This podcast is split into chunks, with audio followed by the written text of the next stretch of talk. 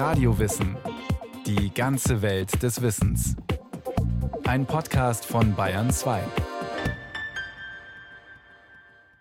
Radio Wissen. Heute geht's um Normalität. Aber was ist das überhaupt? Alte Normalität, neue Normalität, das ganz normale Leben. Was meinen wir, wenn wir uns wünschen, dass endlich wieder Normalität herrschen soll?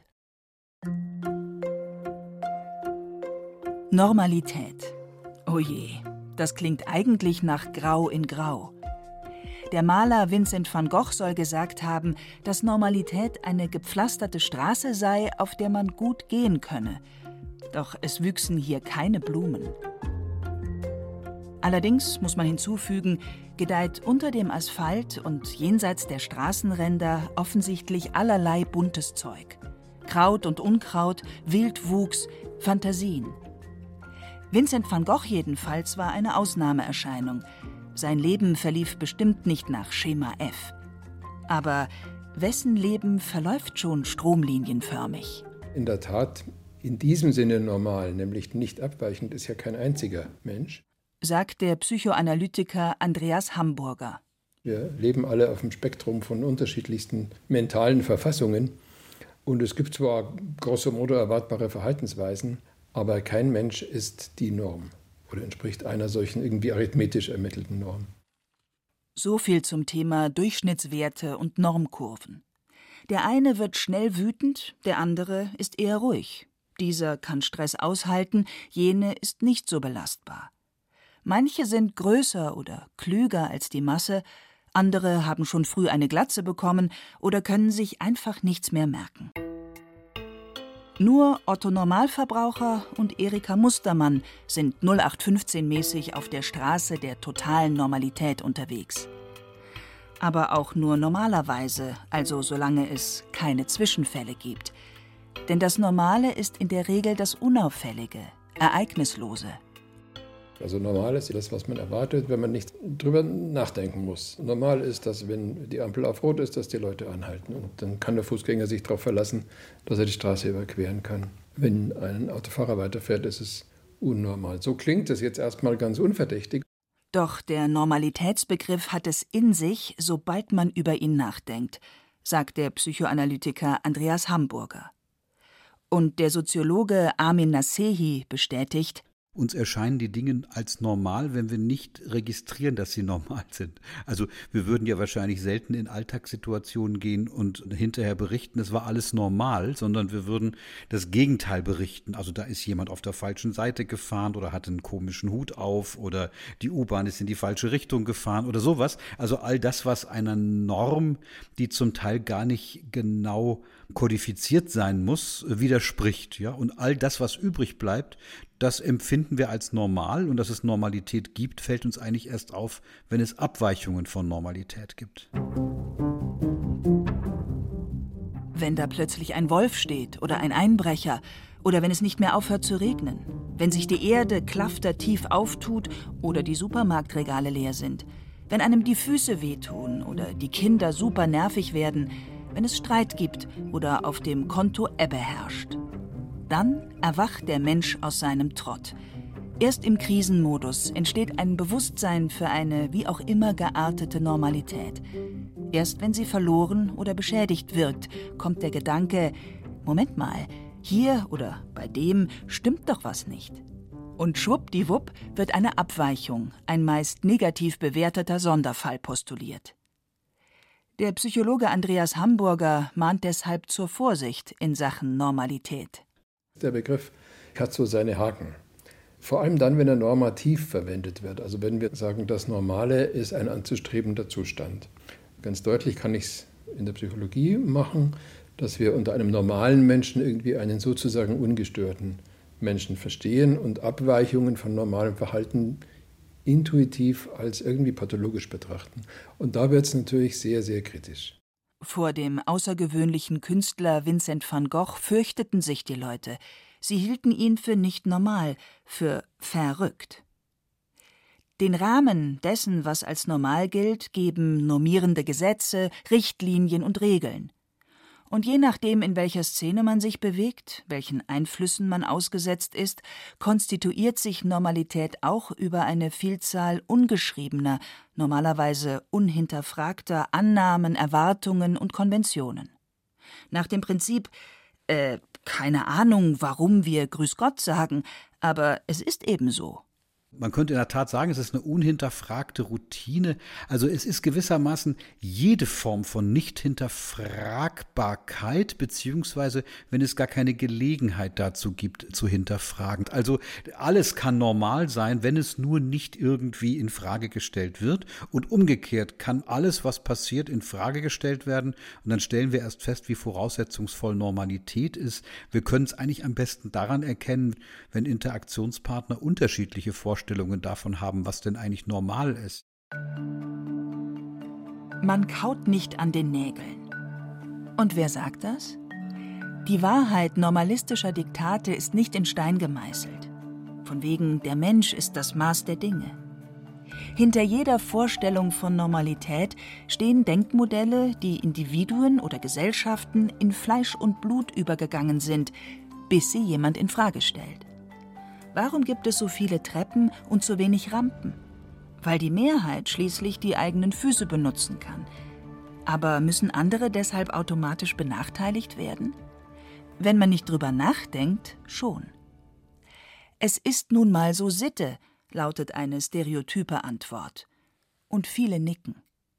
Eine soziologische Theorie besagt, dass sich gesellschaftliche Ordnungen vor allem über Nachahmung bilden, erklärt der Soziologe Armin Nassei. Damit wir uns in sozialen Situationen sicher fühlen, ahmen wir das Verhalten nach, das sich bewährt hat, bei uns selbst und bei anderen. Das hört sich übrigens viel freundlicher an, als es bisweilen ist, ja. Also das ist natürlich auch etwas, das einen starken Verhaltensdruck auf uns ausübt. Also wir können uns nicht überall so verhalten, wie wir wollen, sondern wir wollen uns meistens überall so verhalten, wie es durch den Nachahmungsdruck vorgegeben ist.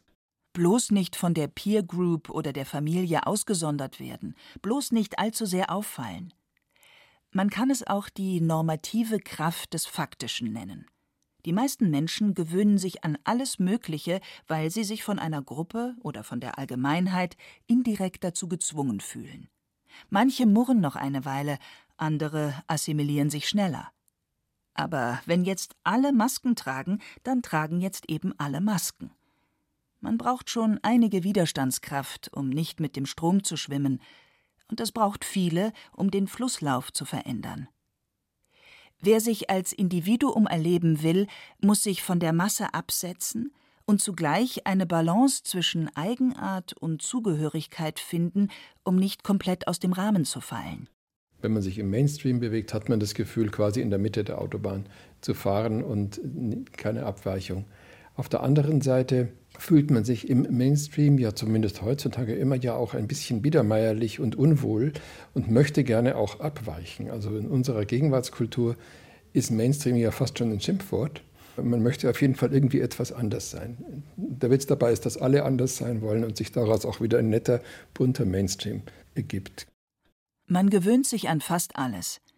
Dass in Deutschland Meinungsfreiheit herrscht, wird als völlig normal angesehen – doch die Errungenschaften demokratischer Systeme sind eigentlich keine Selbstverständlichkeiten. In totalitären Diktaturen gibt es für Rebellen und Abweichlerinnen so gut wie keinen Spielraum. Pantarei. Alles fließt. Niemand steigt zweimal in denselben Fluss. Das wussten schon die alten Griechen. Die Zeiten ändern sich und wir uns mehr oder weniger notgedrungen mit ihnen, weil sich Diskurse und Narrative, Moden und Meinungen ändern. Früher hatten nur Matrosen oder Knackis Tätowierungen. Und heute? Tragen Männer Röcke und junge Leute definieren sich als non-binär, also keinem Geschlecht zugehörig.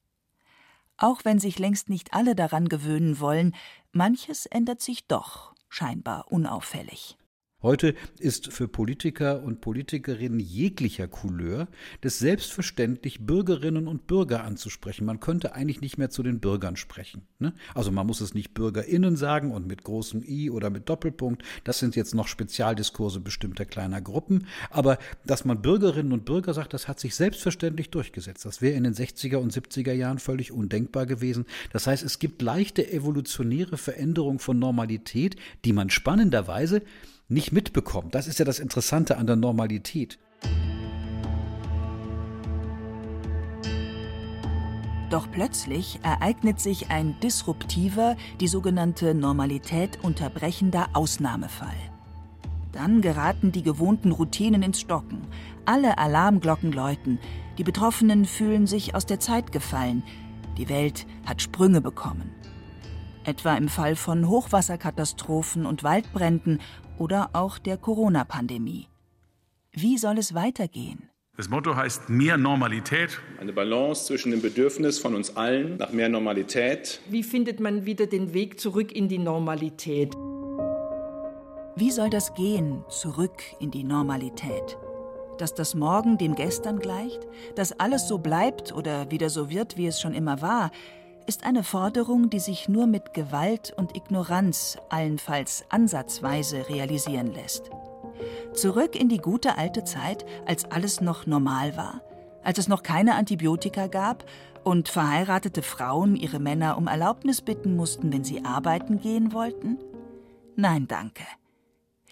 Der Historiker Volker Reinhardt nennt es einen hartnäckigen menschlichen Denkfehler. Dass man wieder gewissermaßen die Vergangenheit eintauchen kann. Geschichte lässt sich nicht zurückschrauben. Entwicklungen lassen sich nicht rückgängig machen. Und das weiß man letztlich aus Erfahrung, aber es ist eine Illusion, die wahrscheinlich zum Paket der Überlebensstrategien des Menschen gehört. Es ist ganz normal, den Kopf in den Sand zu stecken, wenn man nicht mehr weiter weiß. Es ist normal, das Ende von Krisen, Umbrüchen und Kriegen herbeizuwünschen. Doch wie wird die neue Normalität beginnen? Mit einem Paukenschlag und per Dekret, oder wird sie sich als Gefühl schleichend wiederherstellen? Dann aber Vorsicht vor der bereits erwähnten normativen Kraft des Faktischen, mahnt der Psychologe Andreas Hamburger. Die Gefahr besteht, dass sich nach einer Katastrophe eine neue, von der alten abweichende Normalität wie von selbst ergibt, weil Dinge für normal erklärt werden, die in unserem politischen System eigentlich nur im Ausnahmefall angemessen wären. Freiheitsbeschränkungen und Überwachungsmaßnahmen zum Beispiel.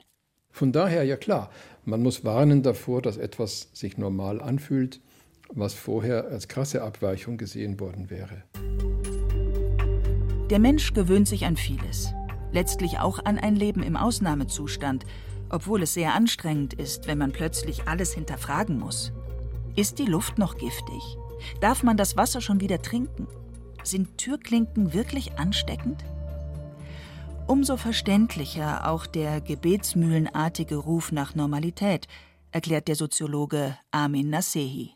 Es geht eigentlich darum, dass man wieder eine Normalität erfährt, bei der wir Alltagssituationen, für die wir normalerweise keine Reflexion brauchen, wieder ohne Reflexion machen können. Also uns am Arbeitsplätzen treffen und kein Hygienekonzept machen zu müssen.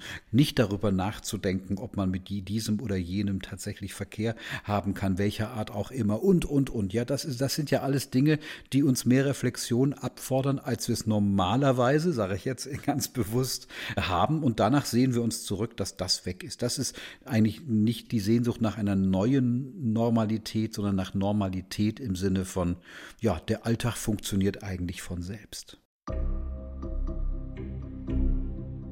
Wobei, welcher Alltag, wessen Alltag funktioniert eigentlich von selbst? Superprivilegierte mit ausreichend Personal mal ausgenommen. Oder haben die gar keinen Alltag? Der Alltag einer alleinerziehenden Mutter oder einer Flüchtlingsfamilie kann ein einziger Kampf ums Überleben sein. Aber auch andere Menschen haben ihre Sorgen und Nöte. Unter jedem Dach ein Ach, sagt der Volksmund. Von politischen Krisen und dem Krach, den die Nachbarn machen, ganz zu schweigen. Von reibungsloser Normalität können die meisten Menschen wohl nur träumen.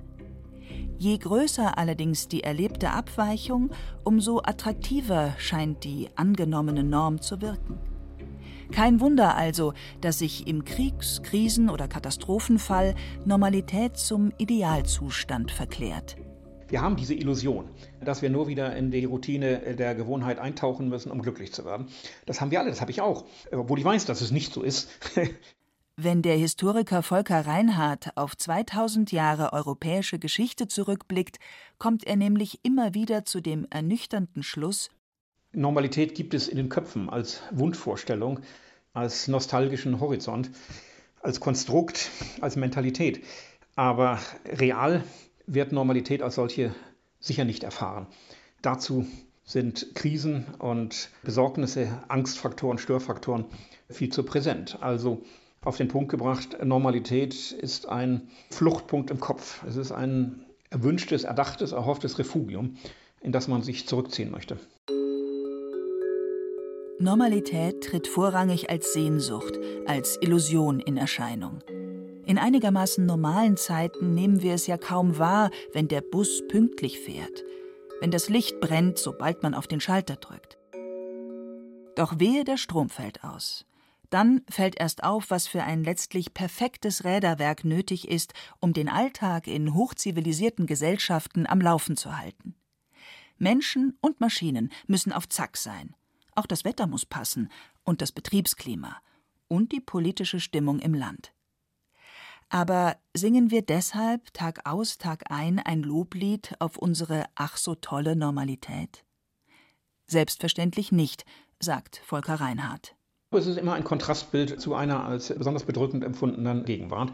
Vor allem, wenn sich die Ängste verdichten und tatsächlich also geballte Krisensituationen eintreten, wie ganz schlimm in Pestzeiten und im Vergleich damit doch immer noch gravierend, aber deutlich erträglicher äh, in Corona-Zeiten, dann ist der vermeintlich sichere Hafen, das vermeintlich sichere Ufer der Normalität, die man dann äh, erreichen will. Aber die Entwicklung ist dann eigentlich immer dieselbe. Wenn die Pest vorbei ist, kommt die große Frustration. Wenn diese Störfaktoren, Krieg oder Krankheit vorbei sind, dann wird die als beseligend ausgemalte Routine sehr schnell öde und langweilig und, und unbefriedigend. Immer der gleiche Trott. Normalität als Dauerwohlfühlmodus gibt es nicht. Schnell fühlen sich Routinen und Automatismen wie Stillstand an. Langeweile, Leere, trübe Gedanken stellen sich ein, wenn ein Tag wie der andere ereignislos verrinnt. Wir Menschen brauchen das Besondere, den Kick, den Thrill, um uns lebendig zu fühlen. Es muss ja nicht gleich Bungee-Jumping sein. Ein kleiner Seitensprung, ein Urlaub oder ein Shopping-Exzess tun es auch. Hauptsache Gefühle. Es gilt heute als ein Irrtum der Aufklärung, dass der Mensch ein vernunftgesteuertes Wesen sei. In erster Linie treiben uns Emotionen und Bedürfnisse an, sagt der Psychoanalytiker Andreas Hamburger. Sie treiben uns, je nach individuellen und gesellschaftlichen Bedingungen, mal hierhin und mal dorthin, mal in Richtung Trott, mal in Richtung Abwechslung. Aus psychologischer Sicht denke ich, dass es immer beides gibt und wahrscheinlich immer mehr oder minder gegeben hat, nämlich eine Sehnsucht nach Normalität im Sinne von Geborgenheit, Ungestörtheit, von Alltagsvollzügen, stabilen Beziehungen und solchen Dingen. Aber es hat immer auch die Explorationslust gegeben, die Freude am Ungewöhnlichen, das Abenteuer, die Transgression. Ich denke, dass man in allen Epochen und wahrscheinlich sogar allen Kulturen, will es den Mund nicht zu voll nehmen, also die, die Ambivalenz findet. Die Bindungstheorie würde das ja als relativ universal behaupten, dass schon kleine Kinder einerseits die Sicherheit in der Bindung und andererseits die Exploration suchen, mit dem interessanten Unterschied, dass die Exploration erst gewagt wird, wenn die Bindung einigermaßen gesichert ist. Das heißt, vielleicht ist sozusagen der Wunsch nach einer gewissen Normalität das Grundlegendere, aber der Mensch ist zu neugierig konstruiert, um sich damit dann völlig zu begnügen was immer wieder zu neuen Erfindungen, zu neuen Entdeckungen und zu neuen Entwicklungen geführt hat.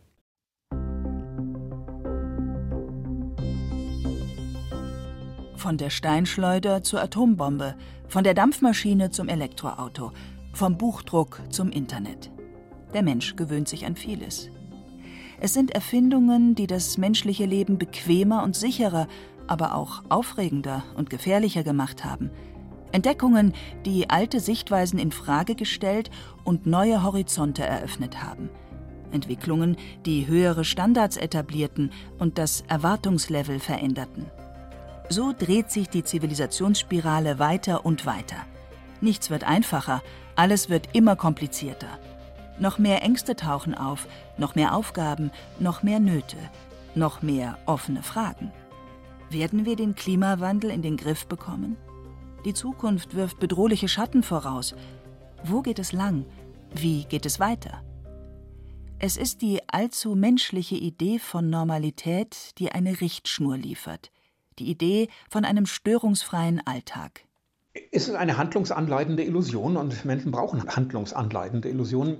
Blöd nur, dass es so viele Normalitäten gibt, wie es Menschen oder Länder gibt. Und so viele Sonder-, Zwischen- und Ausnahmefälle, die jeweils eigener Lösungen bedürfen. Deshalb mutet der unhinterfragte Begriff der Normalität wie das Ergebnis einer brachialen mentalen Komplexitätsreduktion an, wie eine Scheingewissheit, die die Fragilität der menschlichen Existenz leugnet. Denn dass wir auf einer Kugel im Weltall um eine Sonne kreisen, ist letztlich alles andere als normal.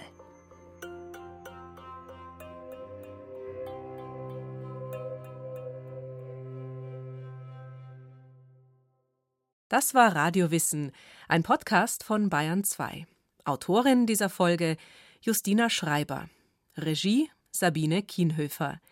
Es sprach Hemmer Michel. Technik Regina Stärke.